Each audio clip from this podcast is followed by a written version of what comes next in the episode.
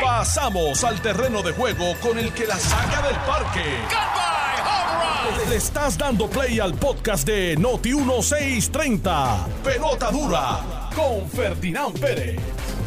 Bueno, mis amigos, ¿qué tal? Bienvenidos a Jugando Pelota Dura. Como siempre, un privilegio poder conversar con todos ustedes, llegar a los hogares o a los autos, a donde quiera que usted esté. Pues para nosotros es un privilegio que usted nos esté escuchando y que esté compartiendo con nosotros en la mañana de hoy. Hoy es miércoles 31 de enero y Gabriel Ferdinand cumpleaños. Desde aquí mi abrazo y mis felicitaciones a, don Gabriel Ferdinand, que llegó a los 23, brother. Qué clase de tipo, está, bien, está más viejo que yo ya. Este es el- la estrella del soccer, Es más chiquito, sí. la estrella del fútbol eh, Sí, universitario. universitario. Felicidades a, a Sí. Bueno, y hoy el día pues eh, está cargado de noticias. Eh, recuerden que vamos a estar hasta las 12 del mediodía, que se puede conectar por las redes sociales y hay mucha gente. Eh, saludo a todos los que mm, eh, están fuera de Puerto Rico y que siempre están conectados. Eh, desde Orlando, desde el Bronx, desde Pensilvania, de, bueno, de montones de sitios por ahí siempre están conectados con nosotros. Yo soy Ferdinand Pérez, aquí está don Carlos Mercader. Don Carlos, ¿cómo está usted? Buen día. Buenos días, Felina, muy bien, gracias a Dios. Saludos a ti, saludos también a todos los que nos están escuchando a través de las, las radiales de Noti 1630, Noti 94.3 FM y también los que nos están siguiendo a través de las redes sociales. Estoy tratando de conectarme al Facebook Live de Jugando Pelota Dura. Busqué. Aquí está, aquí está, mira, ahí está search- Miguel Morales acaba de decir, en buenos días, bendiciones para todos, acaba de decir. Ah, mira, aquí estamos, ahí estamos. sabes, estamos eh, en vivo, eh. como dice Yankee en Shaky De Shaky. Gainesville también nos escribe Rita Soto, bueno, nos escriben de todos lados. De sí. Chicago, José Crespo. Sí. Nos escribe, mira, Gisela desde Williamsburg, Luis de Orlando. Josephine escribe, buenos días y eh, que Dios me lo los bendiga a todos, qué bueno. Bueno, ya hablaremos un poco con todos ellos. eh, Virgen Salgado, Oye, buen día, bendiciones para usted también. Feli, el tema de, el, el tema, bueno, hay varios temas que han dado a hablar. Tema obligado, ¿cuál es? Tema obligado. El tema obligado, las candidaturas, los. ¿no? Bueno, también. Eh, la- oye, espérate, quiero decirte, lo de las redes sociales ha dado, ha Las dado redes duro, sociales es el palo. Ha dado duro. un tercer tema. pero el otro es el de los jueces, el de los jueces y los fiscales. También un cuarto tema. Eh, ¿Cuál es el quinto? ¿Cuál es el El cuarto es eh, la distribución de, de los vales de las placas Ah, solares. sí, sí, sí, sí, pero que todavía hay gente allí este, esperando los vales. Se ha, se ha formado desde anoche, estamos, No, no, no. estamos viendo. Desde el lunes, Desde el lunes. esto, desde Sí, el sí, hay lunes gente hay gente pernoctando pernoctando Sí, sí, sí. en los diferentes centros. Gente que montó caseta de campaña allí en la entrada. O sea, ponlo en contexto, son 180 millones, o la posibilidad de 180 millones, porque son hasta 30 mil dólares por sistema y son 6 mil sistemas. Son, o sea, ahí hay, en ese programa son 180 millones que, que están regalando para que la gente pueda tener su, sistema solar. Y obviamente, ¿quién no quiere un sistema solar gratis? Claro. Son 30 mil dólares que te está regalando el, el gobierno federal para montar tus placas solares. Hasta en tu 30 mil. hasta Así que, 30 o sea, que un, que que- puede- que es un montón de dinero. Ana Arias, un abrazo que siempre está presente, está desde Orlando. Y Mira, desde New Jersey. Este, mm, bueno, pues pues, ese es un tema que debemos desarrollar porque obviamente pues un poco la gente o se confundió o no entendió o es parte del proceso lo que ha ocurrido, pero eh, los comentarios desde anoche es un poco de, la gente pues te molesta porque no pudo coger el vale a pesar de todas las explicaciones que se le dieron y todas las señales que se le dieron y el dinero que invirtieron las compañías privadas para promocionar este esfuerzo, hay gente que no entendió bien eh, cómo era el mecanismo y, y hay confusión y la gente hay mucha gente decepcionada. Vamos a hablar de eso.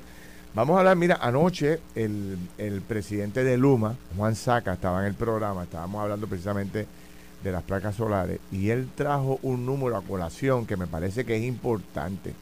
Él dice que mm, eh, todo eh, el mecanismo para autorizar la conexión de placas solares, tú sabes que primero va una compañía, la compañía te cotiza, después te, tú autorizas, te montan todo el sistema y después tiene un último paso donde energía eléctrica o o ahora Luma te conecta, ¿no? Te da ese, te da ese permiso o te da, eh, estoy buscando la palabra correcta, es como una conexión para que tú, entonces tú puedas tener ya y puedas usar tu sistema de placas solares y también puedas ahorrar dinero.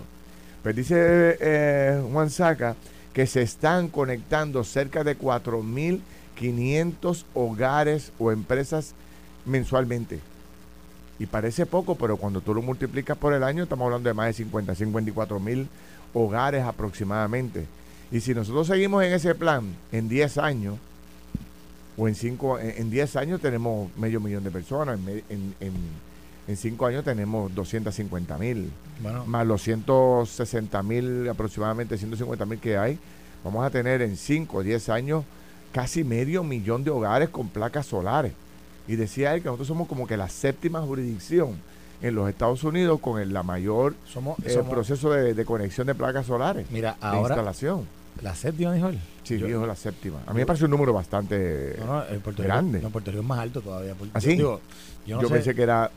ya con el número 7 pensé que estábamos bien arriba, pero. No, no, yo estuve en una. Per cápita, yo estuve en una, en una conferencia donde decía que los mercados más importantes de placas solares a nivel de Estados Unidos son California, Florida y Puerto Rico. Medición neta, me dice Miguel Morales, que es el término correcto.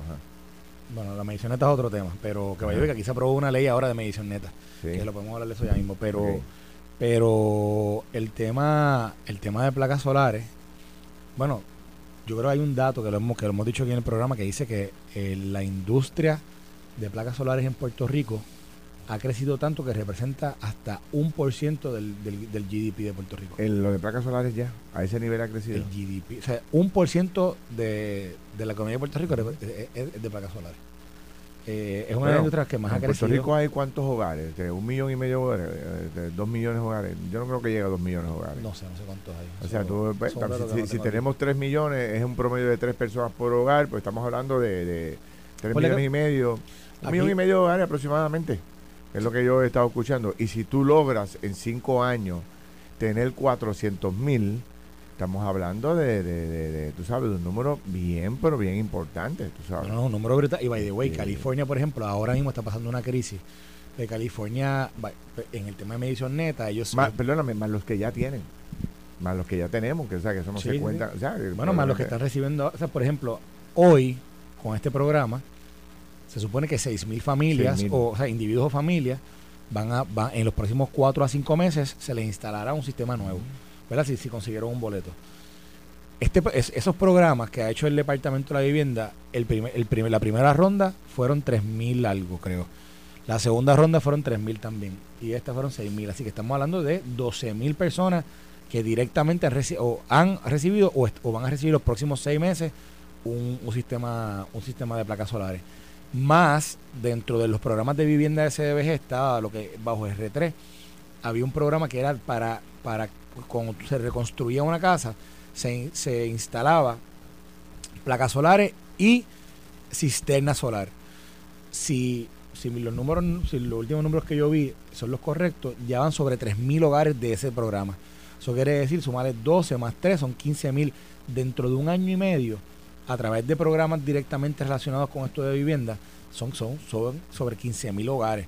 Y eso añade que de estos programas, por ejemplo, toda la gente que estuvo llamando a las diferentes compañías, que quizás no fueron no cogieron un boleto, pero que de seguro van a buscar una forma de, conseguir un, sistema si tienen la capacidad. Estamos hablando que, que, eso, o sea, e, eso no va a detenerse. Por eso, si tú un cálculo vuelve a pasar para brincarle tema, si tú estás conectando 4.500 personas mensuales, son cerca de 54, 50.000 personas anuales, más tienes 160.000 personas ya conectadas, estamos hablando de más de 200.000 personas. Y si en este plazo sigue Luma conectando y las compañías privadas siguen conectando agresivamente, en cinco años tú puedes tener 250.000 personas más aproximadamente. Casi, casi tienes un 40, un 40 y pico por ciento de todos los hogares conectado. Eso, es un número bien, importante. y la meta era el 40%, ¿te acuerdas? Bueno, el, al 2025 era el 40%. Era el 40%. Yo no creo que el 2025 llegue, pero vamos a tener un número bastante No, un número bien alto, un número bien, alto. Un número Eso es bien bueno para Puerto Rico. Aparte, aparte de que también estamos hablando de lo, que le llaman el, utility scale, que son, eh, que son cuando se hacen proyectos que son más grandes, que generan quizás un mega, dos megas, tres megas, que son que vienen también de energías renovables que también lo producen. Yo lo veo desde el punto desde el siguiente punto de vista. Supongamos que al final del camino tenemos 200.000 hogares conectados.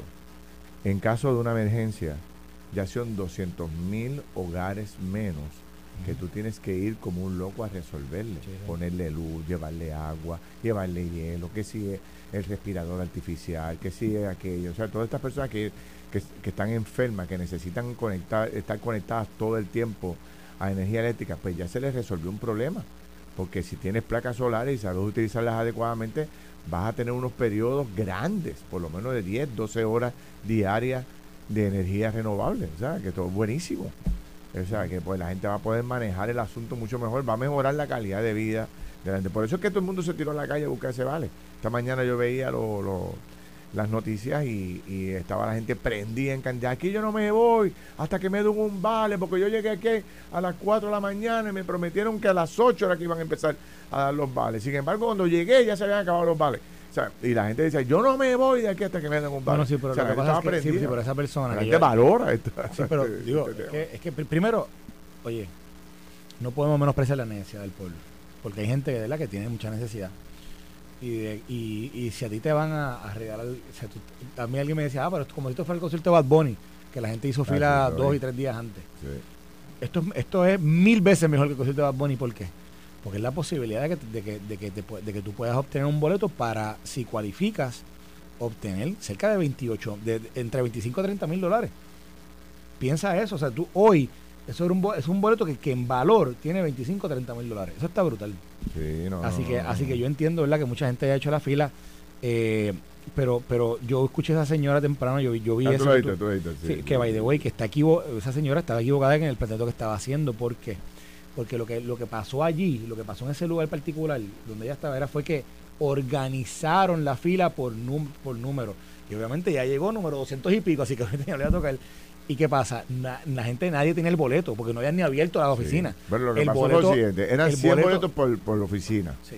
La gente empezó a llegar desde la noche antes. Desde dos noches antes. entonces parece ser que abrieron un registro desde la, noche, que antes se van cuando llegó la gente hoy, a las 4 o 5 de la mañana, ya habían ya 400 personas Exactamente, eso fue lo que pasó. Entonces, ¿qué pasa? Ah, ya entregaron los boletos. No, porque esa gente, esa gente está en fila no tienen los boletos. Sí. Es más, no pero, pero, pero, el planteamiento era, si me prometieron que el lunes a las 8 de la mañana era que abrían para empezar a hacer, pues, al tener este registro de dos noches antes, un poco la gente queda fuera del juego. No, no, el registro fue y by the way la gente estaba en fila. O sea, ella llegó y habían 200 personas en fila. Así que ella hacía el 201. No, yo lo veo. Eh, lo, que veo es. Ella pudo haber llegado. Debemos evaluar otro mecanismo, te explico. Porque, por ejemplo, pues quizás las parejas jóvenes pueden tirarse dos noches ahí, tranquilo. Pero vaya, güey, ese, fue, ese fue, el issue. Había mucho viejito. ¿Tú crees? Ese fue el issue. Yo, no, no, tengo, no tengo. Yo tengo el, ¿sabes? Yo, yo sí, que también he sacrificado como Había mucha gente mayor en los diferentes centros. Pero debe haber algún otro mecanismo para el próximo que no tenga que ver con una fila allá afuera. O sea, no sé. Es que, mira, pasa lo, de, pasa lo de internet que se abre un portal, en seis minutos se llena. Sí, y la gente, son, son cuatro mil, pero ¿sabes cuánta gente posiblemente dentro de ese sistema? Sobre 200 mil personas. Pues imagínate, pues se, se vaya. En siete minutos, porque ya se habían repartido todos los. Todo, y, y, te digo, si hay 200 mil personas queriéndolo, pues que, que entren 4 mil, eso entra en nada. Sí, sí, sí, sí, sí. Estuvo, estuvo heavy. Bueno, e, en otros temas, este, ayer como hablábamos, el gobernador marcó en sus declaraciones a la judicatura, este, planteando que eh, no podía entender, ¿verdad? Siendo, habiendo sido el secretario de Justicia y gobernador ahora, no podía entender la decisión tomada por la jueza en el caso de la masacre de Yauco, este, donde pues eh, todo el mundo está hablando de esto, de la muerte de Linet Morales, ¿verdad? De su, de su, de su mamá y de su, y de su hermano. De hecho, vi al gobernador ayer y a medio gabinete allá en Yauco, en la funeraria. Eh, Saludos a Angelito, un fuerte abrazo a Angelito. que El hermano, de, eh, hermano de él, que es Angelito, trabaja en Fortaleza. Fortaleza. Angelito es el, Angelito es el, es el subsecretario de la gobernación para asuntos municipales. Y by the way, y quiero decir algo a Angelito. Yo lo dije la otra vez y lo voy a repetir nuevamente para que la gente sepa. Angelito es de las personas más serviciales, humildes y generosas que, que yo he conocido en mi vida. Angelito es un, es un muchacho que, que, ha trabajado hace mucho tiempo eh, en su carrera profesional, se ha destacado, pero por lo que se destaca mayormente es por la gran calidad de ser humano que es Angelito. Y a él, ¿verdad? Por eso es que esto duele mucho lo que, lo que está viviendo, porque pierde a su hermana, su mamá, su, su hermano de una forma trágica y dolorosa. Y, y, eso nadie, ¿verdad? Eso cualquiera que lo viva lo de sufrir. Yo, Angelito, que es amigo, que lo conozco hace, hace más de 10 años casi.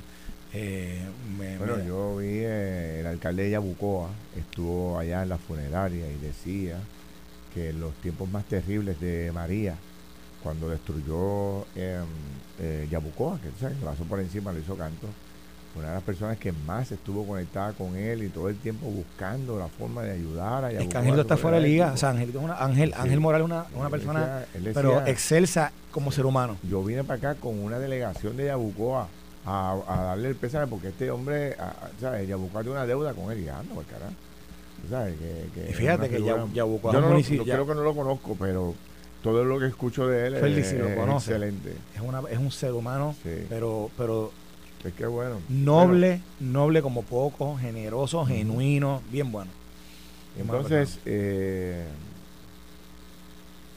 entonces, bueno, pues el gobernador hace este planteamiento diciendo que no podía entender cómo la jueza le pone en un caso como este una fianza de 5 mil dólares cuando se sabía, cuando la oficina de, de Prozac le había entregado de pesar le había entregado al juez un informe que eh, contenía supuestamente en el informe el historial delictivo de la persona y que no entendía cómo no le había puesto el grillete electrónico que, que era obligatorio cuando es una persona reincidente. Había un debate muy grande de si, se debía o no se debía. Mayra López Mulero plantea que la ley dice que no incluye la obligación de ponerle un, grillete electrónico, pero los fiscales anoche en el programa plantean que sí, porque la ley se enmendó y cuando es reincidente, o sea que la persona es la segunda o tercera vez que comete delitos similares, le incluye automáticamente el, el, el, ¿cómo se llama? El grillete electrónico.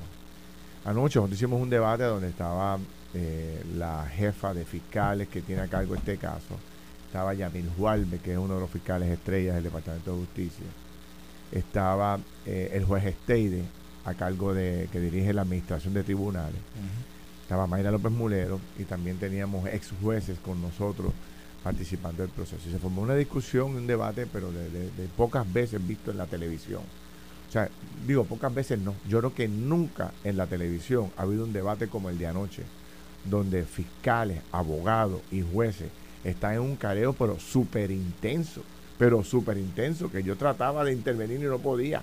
O sea, no me escuchaban. Señores, vamos a escucharnos. O sea, mucha gente decía, pero qué, qué gallinero, pero es que eh, eh, se me fue de las manos en un momento determinado. O sea, no podía controlarlo porque cada uno de ellos. Esto es un tema que apasiona a la clase togada del país, a los jueces, a los fiscales. Yo tengo tantos y tantos mensajes de jueces y de fiscales que me conocen y que tienen mi número que me escriben todos con una opinión en particular. Pero lo que revolcó el avispero es que el gobernador haya tenido la valentía y yo lo felicito por eso. Porque es el único líder político que se ha atrevido a decir algo sobre este tema. Porque todo el mundo está con la cabeza debajo de la, la mesa sobre este particular. Yo no he escuchado a un solo líder político decir aquí hubo una irresponsabilidad de tal lado. Y vamos a caerle y vamos a debatirlo, que aquí el punto es evitar que esto vuelva a ocurrir. Porque ya sigue pasando todos los meses, todas las semanas, alguna decisión te toma en el tribunal que afecta a la víctima. Pues entonces vamos a resolverlo. Y el gobernador puso el dedo encima de la llaga. No puedo creer esta fianza ridícula de 5 mil dólares. No puedo creer que no le pusiera un grillete electrónico a esta persona cuando él tenía, la jueza tenía un informe al lado. Nadie ha visto el informe, pero todo el mundo plantea de que esta oficina hizo el trabajo correcto y le advirtió al juez de ese caso de que el tipo ya había estado preso por eso. Ocho años. O sea, entonces, se formó un debate tan y tan agresivo y tan brutal que yo no podía casi ni mediar con el asunto, pero al final del camino, básicamente, quedamos en el mismo proceso de cuando comenzó el programa. Yo preguntaba, ¿quién tiene la razón? Porque Fiscalía acusa al juez de no haber hecho lo que tenía que hacer y el juez dice, que el fiscal no le advirtió de la peligrosidad y del el historial delictivo de la persona. y que cuando se impuso la sentencia y cuando no se le puso el grillete, el, el fiscal, que es la abogada del pueblo, es la abogada de la víctima, tenía que virar la mesa batas arriba y caerle arriba al juez y decirle, juez, esto es inaceptable lo que usted está haciendo. Esta mujer corre peligro, puede perder la vida por la decisión que usted ha tomado. Pero la fiscal no dijo ni pío, se allanó a la decisión del juez. Entonces, pues, para mí, ambos son igualmente responsables sobre el asunto. O sea, se están repartiendo culpas de un lado y de otro, pero para mí son igualmente responsables. Porque los dos tenían un deber allí, eh, este, eh, eh, un deber que, de salvarle la vida a esta persona, de proteger a esta víctima. Y, ninguno dio la milla extra a mi juicio. ¿verdad? Y llevo una semana, he entrevistado a medio mundo sobre el particular y ya te, te, te estoy contando lo de anoche. Y creo que el gobernador hizo una aportación extraordinaria a la discusión de este tema. Porque pudo haberse quedado callado o dejarlo por debajo de la mesa. No, que lo resuelve el secretario de Justicia, que está desaparecido. Este, pero él asumió un rol, y más él que fue secretario de Justicia, y marcó el terreno. Hay abogados que dicen que el abogado que, el, que el gobernador está mal, que está totalmente errado el gobernador. Me lo dijo, jueces me llamaron para decirme eso. Pero Seguro. Pero, pero señores, o sea, yo no puedo coincidir con la idea de que el juez está allí sentado y depende única y exclusivamente de lo que le presente el fiscal. Usted siente y padece, usted no es un robot. Y si, y si, y si usted escuchó el testimonio de esa persona que le dijo todo lo que le dijo, porque este, tenemos la evidencia de que ella se lo comunicó a la jueza, y a la jueza no se le paran los pelos al escuchar un testimonio como ese, pero, la jueza no tiene la formación idónea para dirigir una sala. No tiene los sentimientos adecuados. Tiene que reaccionar. Y, inmediatamente hacer las preguntas. Fiscal, ¿usted está seguro que es la única, la única información que usted tiene de esta persona? vamos a profundizar un poco más, porque fíjese lo que está diciendo esta mujer. Que este señor ya estuvo preso sobre particular. Usted lo sabía, fiscal. Y hago mis preguntitas. ¿Tú sabes? Y, traigo, y traigo el tema del juego y, y, careo al fiscal y le pregunto y al abogado de defensa, espérese, espérese, su cliente estuvo preso sobre este mismo tema. Espera, pero espérate, esto cambia el juego. Nadie hizo ninguna pregunta sobre ese tema. Todo es un proceso burocrático, automatizado. Sí, artículo 4, artículo 322. Sí, sí, no, eh, sí, no, esto aplica. No, y se acabó. Y la víctima allí sufriendo, esperando. Si sale a la calle la pueden matar. O sea, no sé, este, la verdad que me siento bien, bien satisfecho con todo lo que ha ocurrido. Dame hacer una pausa, vengo rápido con la continuación. Estás escuchando el podcast de Pelota Dura, en Noti1 con Ferdinand Pérez. Bueno, regresamos aquí a Jugando Pelota Dura. Eh, estamos eh, Carlos Mercader y este servidor de ustedes, eh, Ferdinand Pérez, jugando y analizando los temas del país. Eh, mira a ver si me consigues a Zagaldía. Eh, Antonio Zagaldía, el ex secretario de Justicia. ¿Tienes el número de él? Mira a ver si lo puedes llamar un momentito. Que tiene una información ahí para compartir con nosotros. Este, que me parece que, es interesante. Eh, mira, eh, dejamos sobre el tintero el tema este de lo, de lo que ocurrió en el tribunal con esta joven y el debate que se está dando en Puerto Rico nosotros llevamos ya una semana, sé que le hemos dado duro, pero pues mucha gente a veces me dice, Vera, pero hay otros temas en el país, yo lo sé, pero estos son temas que apasionan. Mira, otro tema que te voy a traer. Hay un video corriendo en las redes sociales que nos fuimos nosotros los que lo sacamos por primera vez, que es esta maestra que está en una discusión con, con un estudiante. No sé si Alex lo llegó a poner esta mañana como la, el equipo de producción me está escuchando, por favor, si me pueden enviar el video para poder subirlo un momentito, pues eh, se, lo, pongo rápido. Pero este es un video eh, que aparece una maestra tratando de impedir la salida de un estudiante del salón de clase y entra en una discusión con, con el estudiante. La maestra es de casco fuerte, y le habla duro al estudiante y le da instrucciones al estudiante. Eh, y el estudiante empieza a mofarse y a, vacilarse el momento y todos los estudiantes empiezan en un vacilón. ¿Qué es lo interesante de, todo esto, entre otras cosas? es que todo el mundo tenía un celular en el salón. Eso lo grabó medio mundo. Entonces aparece otro estudiante con una escoba, separando a la maestra del, con el estudiante con una escoba. O sea, cero respeto en el salón de clase. Cero respeto. Yo recuerdo, eh, anoche el más chiquito de casa estaba viendo el programa y cuando yo llego me decía, ¿tú te acuerdas que en el colegio, si yo llevaba, yo tenía que apagar el celular, si yo dejo el celular prendido mientras, el, mientras esté cogiendo la clase, me suspendían por dos días? O sea, había consecuencias, había disciplina, que es lo que no parece haber dentro del salón de clase hoy. Y me decían los maestros, yo tenía un comité de maestros allí anoche analizando este video, y me decían que los maestros tienen que ponerse fuertes, porque tú sabes, porque si no, tú sabes qué, Carlos, abusan de ellos. Y lo primero que ocurre es que tan pronto hay un altercado, viene el papá ¿Tú lo tienes ahí? Señalo, señalo. Eh, este, eh, voy contigo ahora. Te tengo en línea, voy contigo ahora. Déjame para que, para que te incorpores ahora a la conversación. Dale, por ponlo, un momentito para que Zagalía también lo pueda ver. Pero para, para terminar la línea, lo que me decían es que si el maestro no se pone duro en el salón de clase, abusan de él, sobre todo en la escuela superior. Pero entonces, si tú como maestro te pones duro para que no abusen de ti, pues entonces vienen los padres a caerte arriba porque tú estás siendo muy fuerte con los hijos de ellos.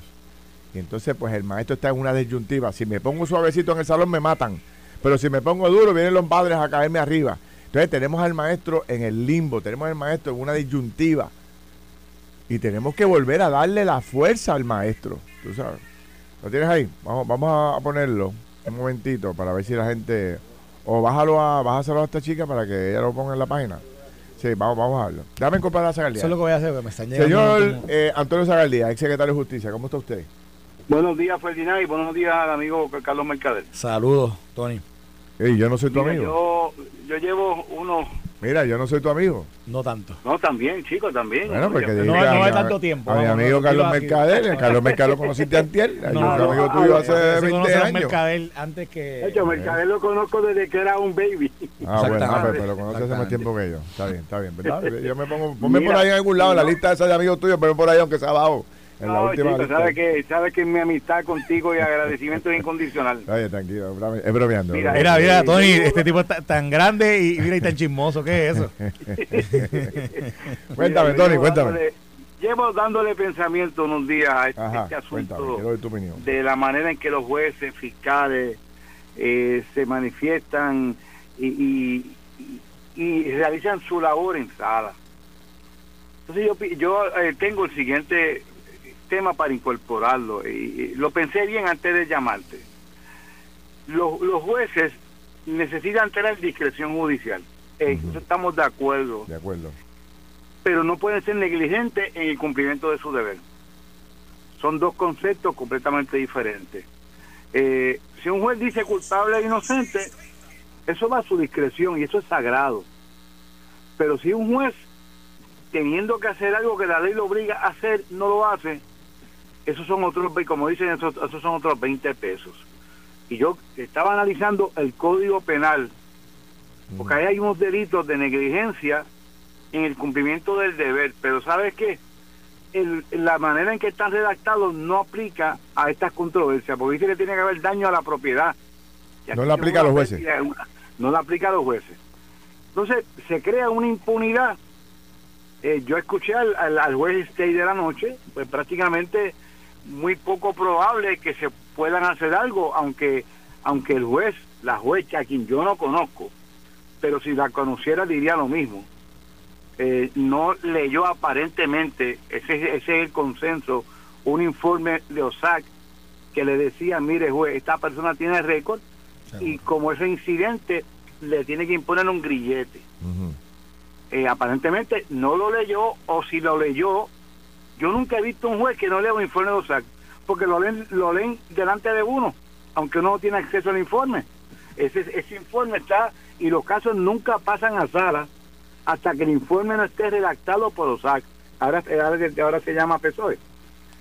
Y cuando el juez determina causa, no, causa, es que lo abre para no contaminarse con lo que dice ahí y lo lee. Yo nunca he visto un juez no lo lea porque lo tienen, oye Ferdinand, lo tienen frente a, frente a ellos allí, en el estrado. ¿Qué dice? ¿Quién prepara ese informe, este, eh, para que la gente pueda entender? Ese informe, cuando las personas llegan al tribunal con la policía, el policía va y juramenta las denuncias en, ventanilla, eh, eh, esas personas acuden a esa oficinita que está en el tribunal, en sala de investigaciones, y personas, pues, personas de esa oficina los entrevistan, hacen un estudio social de él, quién es él, eh, quién es su familia, si tiene un familiar, eh, le hacen un historial, no del caso, porque y o sea no habla, no, no le pregunta sobre los hechos del caso.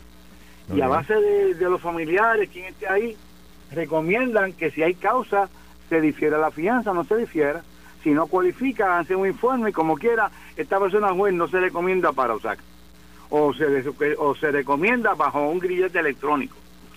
Eh, yo escuché ese, ese es, esa es la, eh, eh, o sea, esa oficina le da una recomendación al juez sobre el historial que tiene la persona. O sea, esta persona, conforme a su historial, y ha estado aquí, ha estado allá, estuvo preso aquí, mire, yo le recomiendo, recomendamos que, se, que no lo dejéis sin grillete, por, por darle un ejemplo.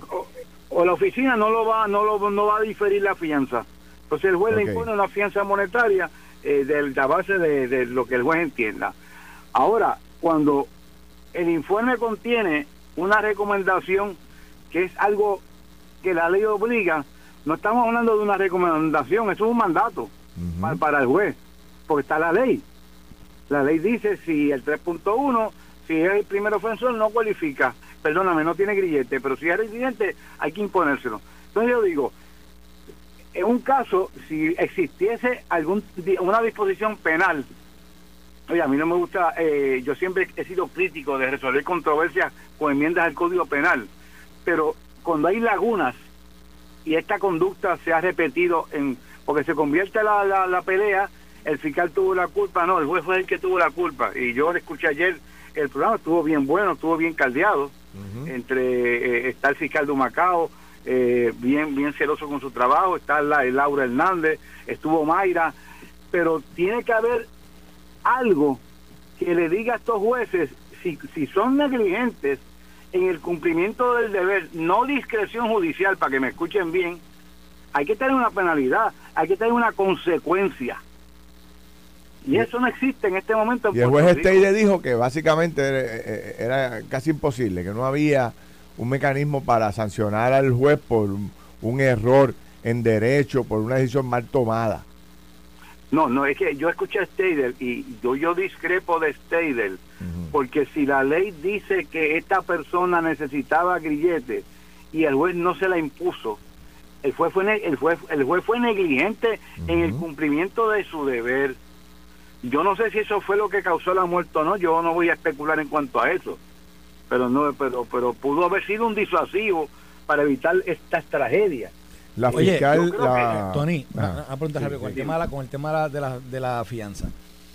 Alguien me comentaba y él me decía mira Carlos al final del día en esa fianza que le, que le impusieron a este individuo eso acabó pagándolo el Estado los 500 dólares eso lo paga el Estado ¿tú puedes explicar cómo opera eso? Bueno, normalmente cuando esa oficina difiere la fianza, uno no paga nada en efectivo. La, la esa oficina se hace cargo de la fianza y si la persona incumple con su oficina, el, el radica una moción al tribunal pidiendo, mire, tribunal, esta persona no lo vamos a supervisar más incumplido y el tribunal le impone una fianza monetaria. Si la persona no, le, no la paga, va para la cárcel.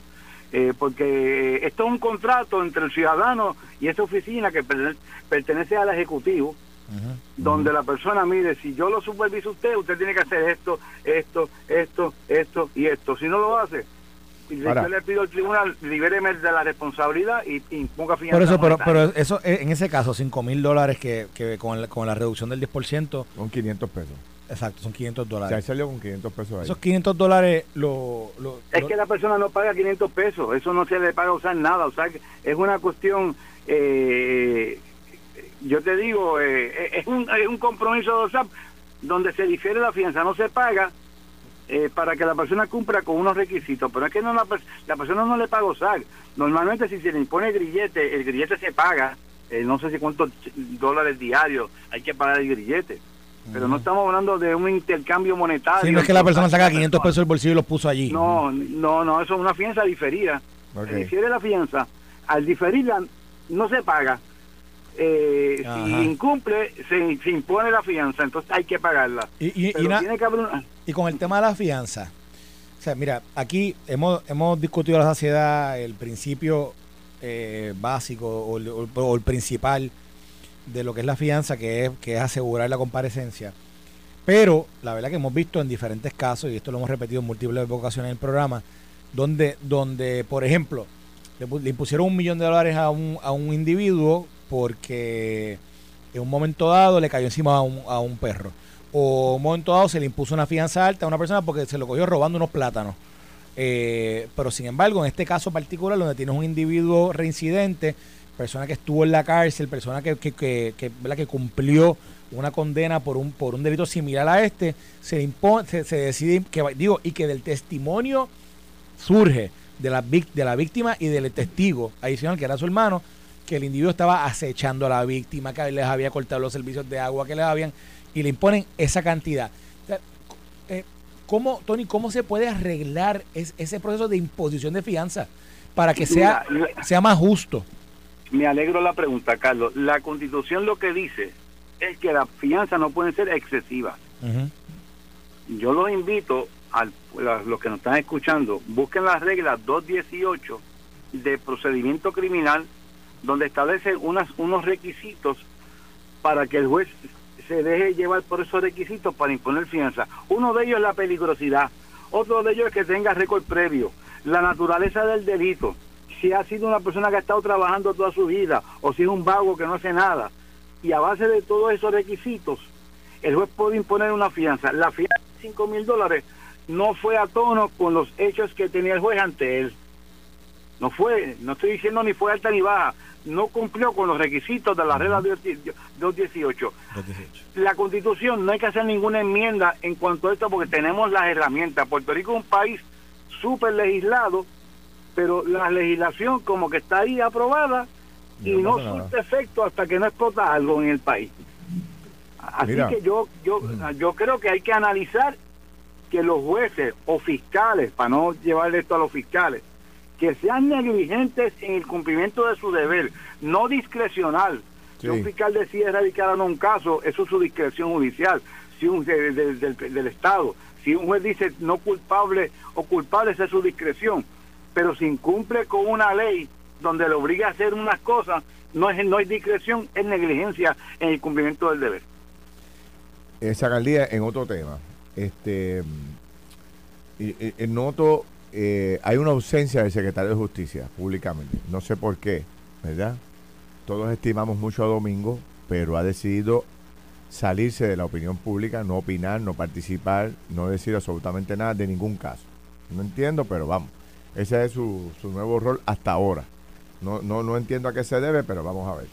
Eh, han asumido roles protagónicos la jefa de los fiscales, la fiscal Laura Hernández, que es la directora de la División de Coordinación de Unidades Especializadas del Departamento de Justicia, el fiscal Yamil Jualve, y los tres lo hacen muy bien, ¿verdad? Pero en este caso, Laura Hernández, ayer, la fiscal, no comió cuento. Esta señora, esta fiscal, la emprendió directamente contra la jueza. Y le dijo, aquí el verdadero responsable o el único responsable de este asunto fue la juez, que no actuó debidamente. Y entonces, bueno, pues se une el coro de voces porque ya también el gobernador marcó al juez.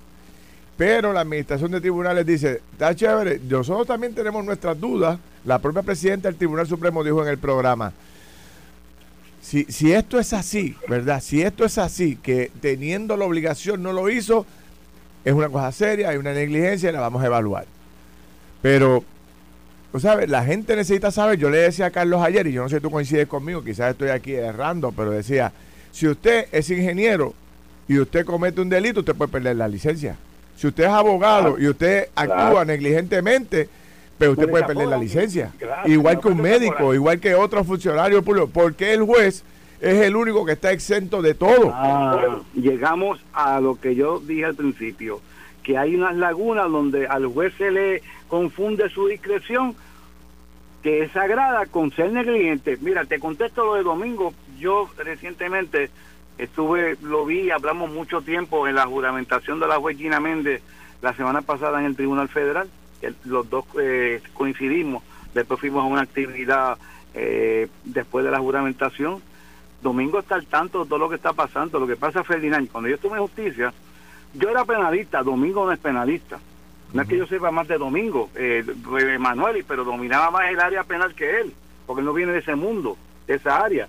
Tú tienes un jefe de los fiscales, tú tienes una persona especializada y, y una vez van allí, le rinden unos informes a Domingo Manuel él está al tanto, porque inclusive en, lo, en la conversación en privada que tuvimos hablamos de, de, varios temas de lo que está pasando en, en, los, en los tribunales. Yo conozco a Laura Hernández hace años, ella colaboró conmigo en justicia, una persona competente. Eh, Yamil Walder tiene, todo el mundo conoce a Yamil Walder en este país, fiscal competente. Sí. Eh, pero yo lo que no quiero es que se quede la discusión pública entre si el juez lo hizo bien o el fiscal lo hizo mejor. Porque, ¿qué resolvemos? Nada. Yo lo que hay que ver, hay unas lagunas. Mira, yo estoy en contra de que las conductas se penalicen porque yo creo que el Código Penal no resuelve el problema que hay en Puerto Rico de, criminalidad, es un problema multifactorial de otras cosas, pero cuando se ha creado una impunidad que tú te molestas, yo te he visto, mira, pero ¿cómo es que esto no se hizo? ¿Por qué este informe? Y, yo si el juez Steider me está, me está escuchando, juez, si esa juez tuvo, si es PNP popular, ya trajeron eso también a la discusión pública, eso no tiene que ver nada. Pero si la juez, con un informe de OXAC, o no lo leyó, o lo leyó y no le hizo caso, pues, pues fue negligente y tiene que haber unas consecuencias. Claro. Mira, este, eh, una pregunta final y me tengo que ir rápido, tengo, tengo, tengo, este, la pausa ahí encima. Te iba a preguntar, hay gente sugiriendo que de la misma forma que hay una página para eh, identificar a los pedófilos, eh, creemos una página para poner allí los que son violadores de la ley 54 y que hayan cumplido cárcel. De forma que si una mujer se está relacionando con una persona, pueda entrar a la página y dice, fulano de tal, ah, mira, este hombre estuvo preso. O sea, el mismo expediente que sale o la misma información que sale en la página del tribunal pueda dar unos datos generales, no específicos, pero que una persona que ya ha tenido problemas con otras víctimas en pasado. ¿Tú favorecerías algo así si te citaran una vista pública ahí en, la, en el Senado o en la Cámara? 500% de acuerdo. ¿Ah, sí? Al, al, al ciudadano que está indefenso el Estado tiene que ponerlo en condiciones de quién es la persona que están teniendo algún tipo de amistad o que se han conocido, porque uno tiene que atemperar la realidad de hoy a esto. Y lo que está sucediendo es que muchas víctimas de delitos, muchas mujeres, muchos niños, recientemente pornografía infantil otra vez, y de alguna manera el Estado tiene que, el ciudadano tiene que protegerse, pero el Estado tiene que ayudarlo. bien a que se proteja con esa información también. Así que 500% de acuerdo.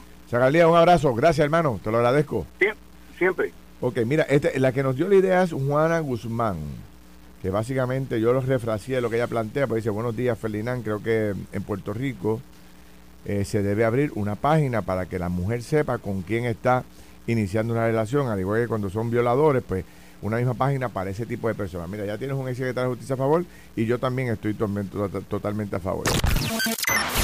Esto fue el podcast de Noti1630. Pelota dura con Ferdinand Pérez. Dale play a tu podcast favorito a través de Apple Podcasts, Spotify, Google Podcasts, Stitcher y notiuno.com.